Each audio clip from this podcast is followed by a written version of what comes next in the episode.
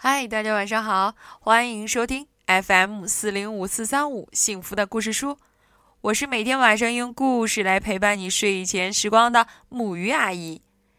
今天晚上的故事呢，是由李佳宁小朋友推荐给我们的，这就是《奇先生妙小姐》系列当中的《白雪先生》。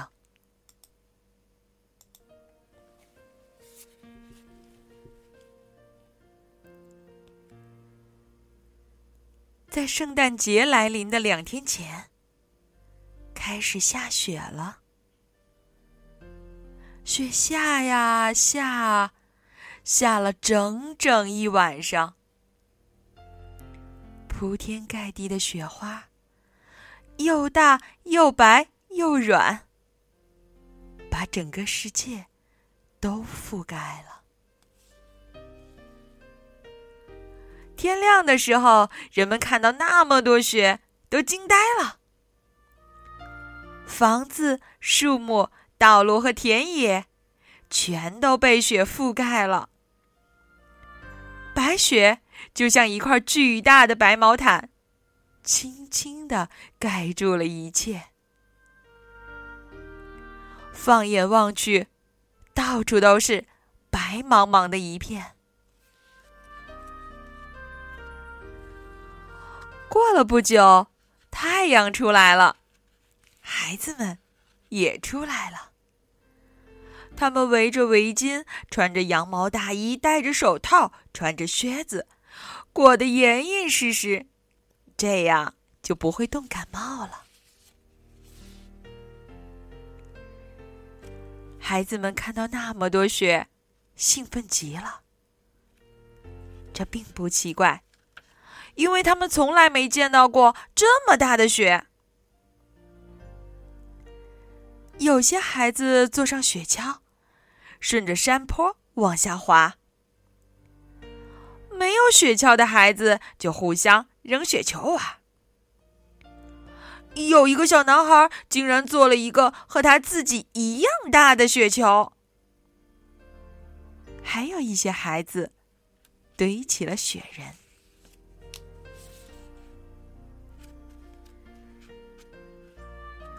平安夜来了。这天晚上，孩子们都早早的回家了。他们想早早点上床睡觉，第二天早点起床，好早点看到圣诞老人给他们送来的礼物。但是，圣诞老人却在圣诞前夜遇到了麻烦，因为雪下的太大。圣诞老人被困住了，真是寸步难行。由于积雪太多，驯鹿根本拉不动那架堆满礼物的雪橇，而那些礼物又必须得送到孩子们手里。哎，天哪，这可怎么办呢？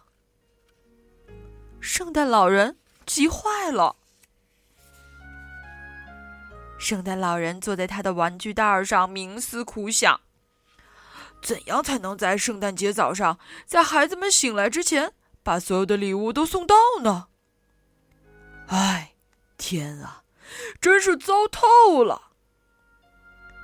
他叹着气，着急的喊道：“在圣诞老人被困的地方，正巧有一个雪人。”那是孩子们白天堆起来的，这让他想出了一个主意，一个好主意，一个非常好的主意。嗯，这确实是个非常好的主意。你愿意帮帮我吗？他问雪人。当然，雪人没有回答，因为雪人不会说话，对吗？哦。对了，我得用我的魔法让他活过来。圣诞老人心想。于是他抓起了自己的白胡子，拉了三下，叽里咕噜的对雪人说了些圣诞老人咒语。突然，这个雪人奇迹般的活了。你好，圣诞老人。”白雪先生说道。白雪先生就是雪人的名字。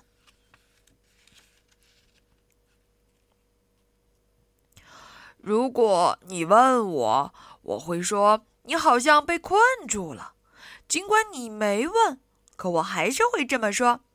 如果你再问我，我会说你现在需要一个帮手。你要是明白我的意思，我想你应该是明白的。也正是因为这样，你才给了我生命。你确实做到了。那么，我能帮你干点什么呢？嗯，你可能已经知道了。白雪先生啊，是一个非常爱说话的雪人。没错，圣诞老人笑着说：“让我们开始吧。”说干就干，白雪先生使劲推圣诞老人的雪橇，他们终于离开了这个被困的地方。然后他们分好了工。白雪先生的工作是把玩具装进袋子，确保每件玩具都装进了正确的袋子里。圣诞老人的工作呢，就是送玩具，确保把所有的袋子放进正确的烟囱里，让所有的玩具都找对小主人。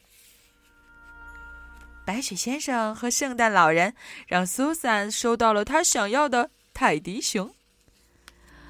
白雪先生和圣诞老人让彼得收到了他喜欢的小火车。白雪先生和圣诞老人让约翰收到了他梦寐以求的小猪存钱罐。白雪先生和圣诞老人还让小简收到了他在洗澡时爱玩的、会吱吱叫的粉红色小象。一阵忙碌之后，他们突然发现工作已经完成了。非常感谢你帮我把所有要送给男孩子玩具都送到了男孩子身边。圣诞老人握着白雪先生的手说：“哦，别忘了，我还把所有要送给女孩子的玩具送到了女孩子身边。”白雪先生也握着圣诞老人的手说：“现在。”我就要把你变回雪人了，再次感谢你，再见。圣诞老人说：“给您帮忙是我的荣幸。”白雪先生笑着说：“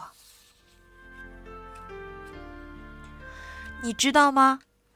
自从那个圣诞节以后，圣诞老人每年都会找一个雪人来帮助他。”所以，下次你在堆雪人的时候，最好把雪人堆得结结实实的，因为有人可能需要你的雪人，助他一臂之力。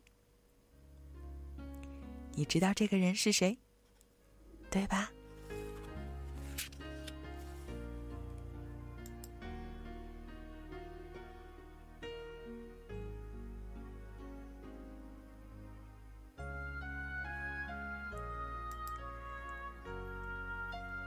好啦，今天的故事呢就讲到这儿了。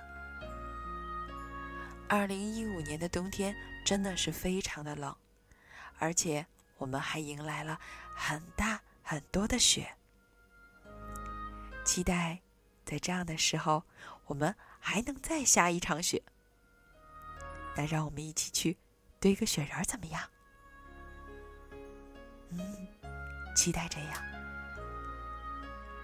让我们现在一起来说晚安，好梦。